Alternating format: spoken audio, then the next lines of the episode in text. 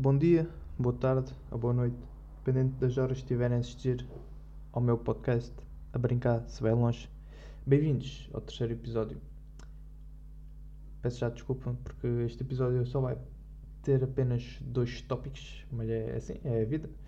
Não se pode ter tudo o que quer e às vezes é surgida de improvistos. Mas vamos começar? Vamos!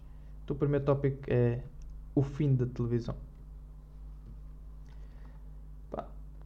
Os jovens de antigamente gostavam mais de ver televisão do que os jovens de hoje em dia. Também na altura não havia muitas mais alternativas, mas a maior parte tinha aquele pack especial Tuga, sabem? Aqueles tradicionais quatro canais. E era mais que suficiente. O pessoal passava o dia todo, mas nunca se fartava daqueles quatro canais. A televisão era assim dirigida a um público geral. Tinha-se tena- oh, telenovelas adequadas para os mais jovens, como a Floribela, que surgiu em 2006, queria ser uma das telenovelas mais populares da SIC. E a partir daí desencadeou outras tais como a Rebelde Way e a Lua Vermelha. A TVI era conhecida principalmente pelo Inspetor Max, mas também pelos Morangos com Açúcar. A RTP2 dedicava-se mais a desenhos animados, como a Lazy Town, e a RTP1 bem, eh, estava lá só por estar, porque também não havia muito. Muitos dos programas que passavam ainda são transmitidos at- atualmente, porque provavelmente já não se vão criar mais séries tão boas, valorizando o que é nosso, repetindo os mesmos episódios do Inspetor Max que eu estou sempre a ver quando ponho na TV, todos os sábados de manhã, para que cada geração de jovens possa acompanhar, porque é assim que funciona a televisão portuguesa, basicamente. Porém, tudo o que é português tem sempre uma falha, que neste caso são aqueles programas como A Tarde é Sua. Por acaso um dia estava a passar canais e deparei-me com este programa e dei uma olhada. 10 minutos.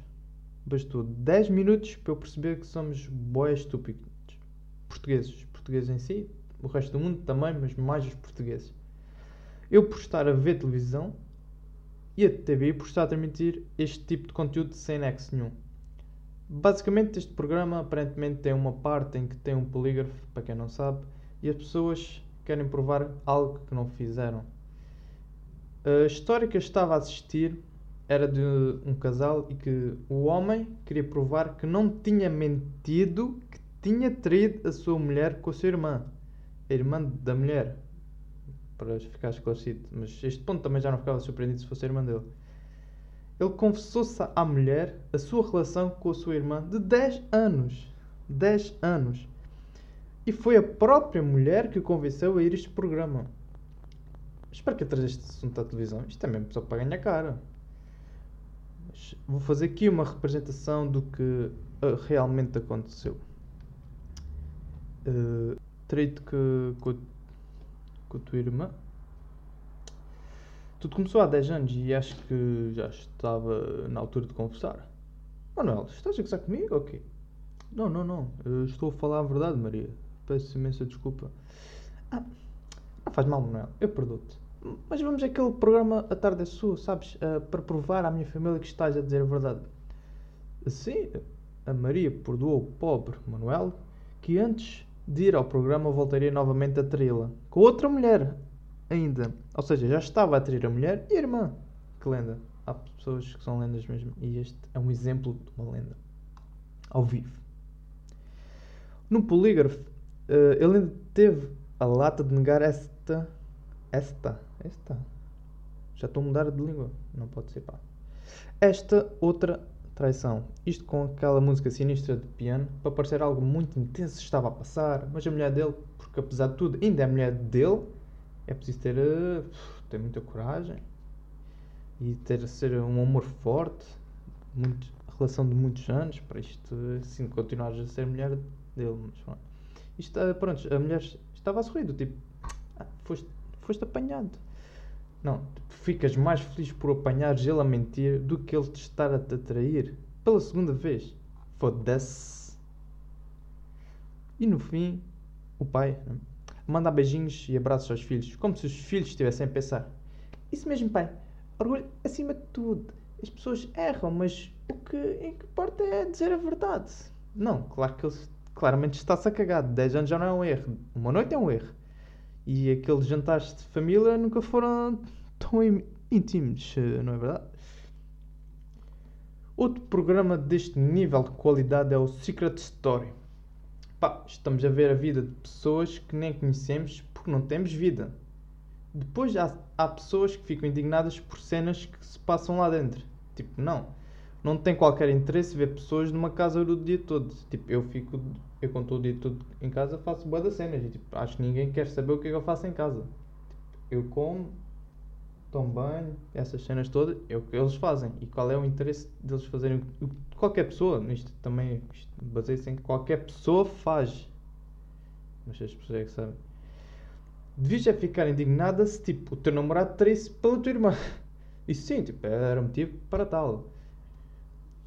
Mas enfim, antes que fique maluquinho, vou só dizer que a televisão está a morrer e está a ser direcionada para o público mais velho. E depois admira-se que os jovens não veem televisão. Assim, mudando-se de tópico,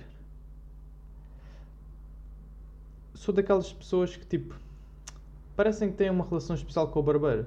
Não conheço de lado nenhum, nem tenho nenhuma conexão. Por exemplo, um dia ia fazer uma marcação para cortar o cabelo e tal. Ele disse que se podia ser às 15 horas. E eu disse que sim, não tinha nenhum compromisso. Isto pela parte de manhã. Ora, mais tarde lembrei-me que tinha uma cena para fazer. E a que horas? Exatamente às 3 horas.